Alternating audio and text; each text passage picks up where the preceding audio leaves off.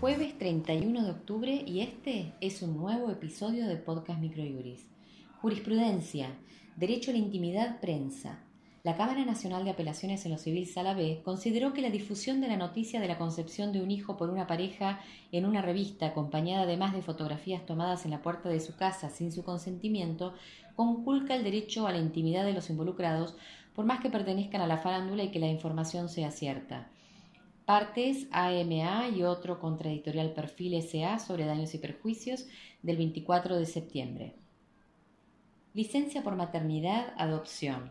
El Juzgado Nacional de Primera Instancia en lo Laboral número 50 rechazó el reclamo de la actora del pago de una licencia por maternidad a la que afirma tener derecho por adopción, procurando asimilar la situación a la maternidad biológica, pues a la fecha de la sentencia la peticionante no acreditó circunstancia alguna en torno al trámite de adopción iniciado si el mismo fue concedido o denegado, volviendo a la niña a la guarda de otros potenciales padres. Los autos son MMME contra Administración Nacional de Seguridad Social, ANSE sobre amparo, del 16 de junio. Resolución de contrato.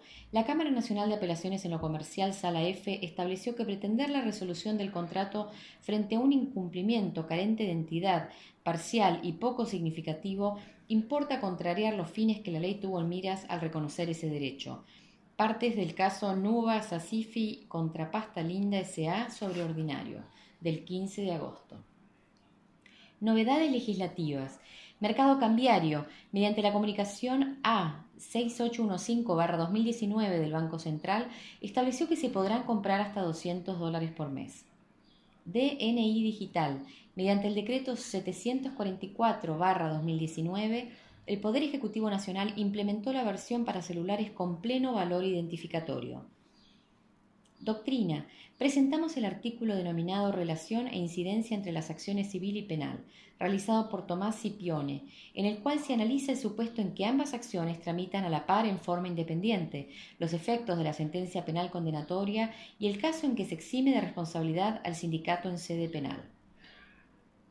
Este fue el resumen semanal jurídico de Podcast Microjuris. La información reseñada en el podcast se encuentra en nuestro blog aldiaargentina.microjuris.com. Para saber sobre nuestros servicios se pueden comunicar de 9 a 18 horas a través de nuestro número de WhatsApp 15 22 60 2006 o escribirnos a socios.ar.microjuris.com y consultarnos sobre promociones y planes de suscripción. Muchas gracias y hasta nuestro próximo encuentro.